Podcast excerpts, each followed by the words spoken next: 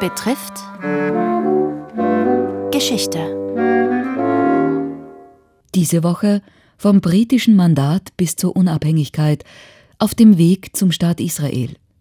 Heute Großbritannien zieht sich zurück.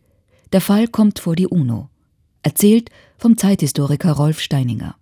Nach dem Ende des Zweiten Weltkrieges setzte die britische Regierung die 1939 verkündete Palästina-Politik fort. Das heißt, weiter keine illegale Einwanderung von Juden.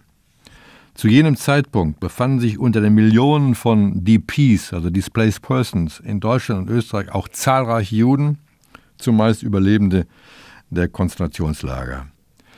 Der jüdischen Lobby gelang es im Juli 1945, den neuen amerikanischen Präsidenten Harry S. Truman für das Schicksal dieser Menschen zu interessieren. Truman verlangte daraufhin von den Briten, dass sie 100.000 Juden nach Palästina einreisen lassen sollten. London lehnte ab, akzeptierte aber eine angloamerikanische Untersuchungskommission, die sich dann Trumans Forderung Anfang 1946 anschloss. Inzwischen forderten jüdische Terroraktionen gegen die Briten in Palästina immer mehr Opfer. Ein trauriger Höhepunkt war der 22. Juli 1946, als die Terrorgruppe Irgun den Südflügel des bekannten King David Hotels in Jerusalem sprengte. Dort befand sich das Hauptquartier der britischen Mandatsverwaltung. 91 Menschen wurden getötet. Als Reaktion darauf verschärften die britischen Militärbehörden ihre Gangart, während die jüdischen Organisationen nach wie vor die illegale Anwanderung nach Palästina erfolgreich fortsetzten. Bis Anfang 1948 organisierte die Fluchthilfeorganisation Bricha, hebräisch das heißt Flucht auf Deutsch, mit Sitz in Salzburg diese Aktion. Etwa 250.000 Juden wurden auf zum Teil abenteuerliche Weise, zumeist über Österreich und Südtirol, auf Schiffe in Italien und von da nach Palästina geschafft. Im Februar 1947 gab Großbritannien auf, legte sein Palästinamandat zurück und überließ der UNO die Lösung des Problems. Die setzte daraufhin im Mai 1947 eine Untersuchungskommission ein. Das geschah zu einem Zeitpunkt, als der Kalte Krieg offen ausbrach.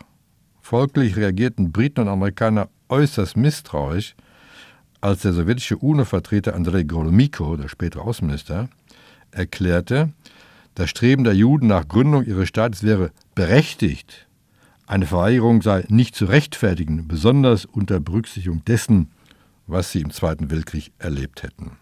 Die UNO-Kommission hielt sich mehrere Wochen in Palästina auf. Ihre Arbeit wurde von zwei gravierenden Ereignissen überschattet. Zum einen erhängte die Irgun zwei britische Unteroffiziere, und zwar mit den Köpfen nach unten, nachdem zuvor drei Irgun-Kämpfer getötet worden waren. Zum anderen gab es das Drama um das Flüchtlingsschiff Exodus mit 4393 Holocaust-Überlebenden an Bord. Das Schiff wurde von den Briten aufgebracht und erreichte am 18. Juli Haifa. Die Flüchtlinge durften nicht an Land. Es spielten sich furchtbare Szenen ab.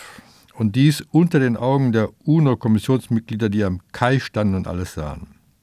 Auf britischen Transportschiffen wurden die Juden später nach Hamburg zurückgebracht, wo sie wieder in diversen Camps landeten. Am 31. August 1947 legte die Kommission ihren Bericht vor. Die Mehrheit, das war Guatemala, Kanada, die Niederlande, Peru, Schweden, die Tschechoslowakei und Uruguay, empfahl die Teilung Palästinas in einen arabischen und einen jüdischen Staat. Jerusalem sollte unter internationale Treunerschaft kommen.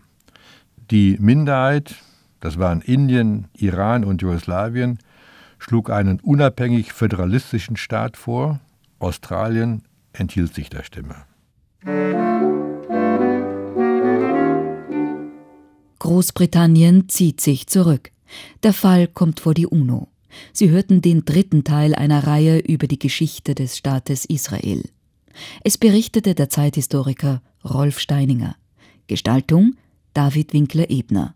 Morgen der Teilungsplan der UNO.